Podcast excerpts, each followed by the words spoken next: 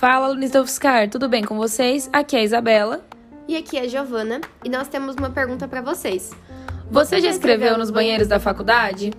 Provavelmente você já usou o banheiro como diário, ou se não, já leu aquela poesia incrível que está escrita atrás de alguma porta. Mas você já se questionou sobre o porquê as pessoas se sentem seguras para escrever no banheiro? E foi com base nesse questionamento que fizemos uma pesquisa e perguntamos para os estudantes os motivos pelos quais eles escrevem no banheiro. Acompanhem os áudios.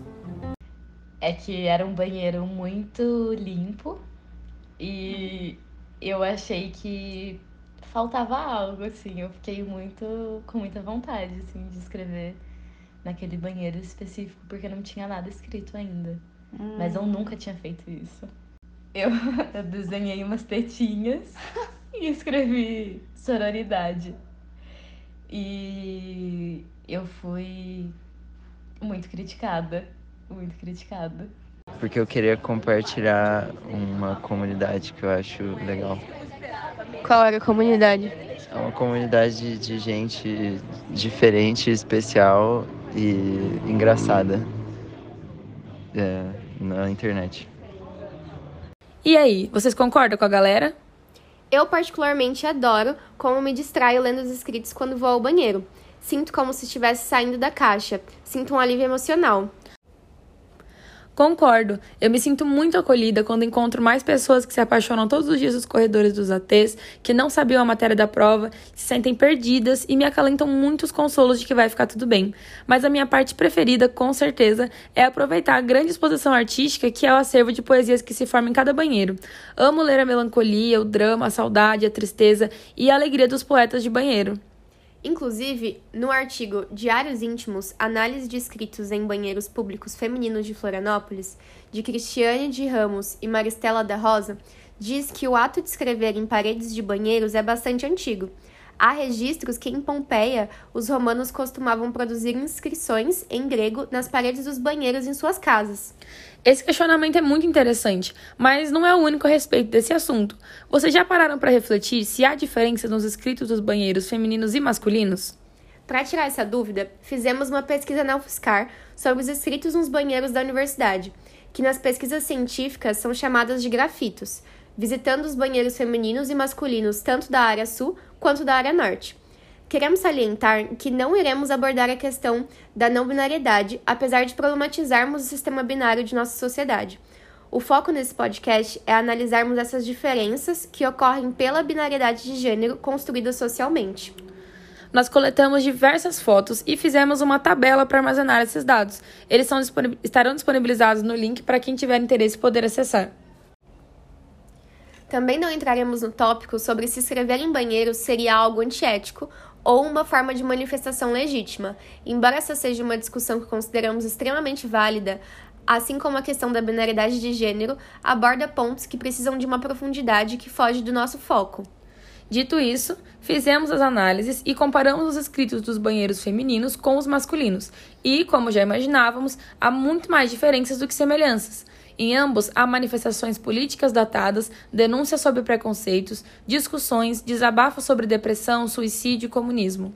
Mas, nos banheiros masculinos, há símbolos nazistas desenhados, homofobia, desenhos de genitálias, movimento anticotista, xenofobia e ofensas familiares. Já nos banheiros femininos, o que se predomina são denúncias contra assédios com nomes de homens e repúblicas, confissões pessoais, perguntas provocativas, declarações sáficas, poesia e falas sobre veganismo, enquanto nos banheiros masculinos essas coisas são bem mais incomuns. No banheiro feminino tem escritos como: O grande problema é a falta de valores. E em cima de valores escreveram Deus, e em cima de Deus, comunismo. Ou seja, uma única frase ou expressão causou uma pseudo-discussão político-religiosa entre, no mínimo, três pessoas. Além disso, tem a minha parte preferida, que são os poemas ou mesmo as frases de efeito, como A farmácia é uma biqueira com CNPJ, escrevo porque não consigo falar, permita-se ser, a solidão leva à morte, incondicione o amor. Por outro lado, uma das poucas poesias presentes no banheiro masculino é Cagar é uma filosofia profunda. A merda bate na água, a água bate na bunda. Incrível. E nos banheiros masculinos, algumas denúncias. Mas, além de raríssimas, são denúncias como aceitar discurso sexista na roda dos amigos é concordar com o machismo, para que tá feio, como uma forma de avisar e, mesmo que de modo mais incisivo, aconselhar outras pessoas que utilizam aquele banheiro, porque entende-se que quem ali quem, quem lê ali está inserido no grupo de pessoas que apoiam o machismo estrutural, enquanto no banheiro das meninas, as denúncias têm um teor de sororidade, apoio e união, como vemos na escrita. Cuidado com essas raps e o nome das repúblicas, ou mesmo Ouçam o novo álbum da Taylor Swift, Não caiu nada que eu estudei na prova, seguido de Eu te entendo, amiga. E falando sobre essas convenções sociais sobre o que é ser homem, a tese de doutorado do Marcos André Garcia Sene, de título A Percepção Sociolinguística de Gênero e Sexualidade, Efeitos de Duração de S e do Pitch Médio, nos traz a seguinte reflexão. Há um modelo do que é ser homem, e, portanto, esse modelo é compartilhado entre os membros da sociedade. É a partir desse modelo historicamente construído a respeito do que é ser homem que se desenvolve a crença sobre como um determinado homem deve soar ao falar.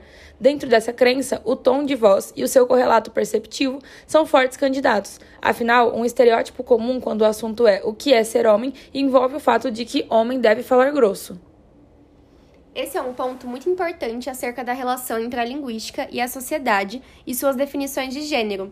Vai para além do aspecto escrito e abrange também o aspecto verbal da língua.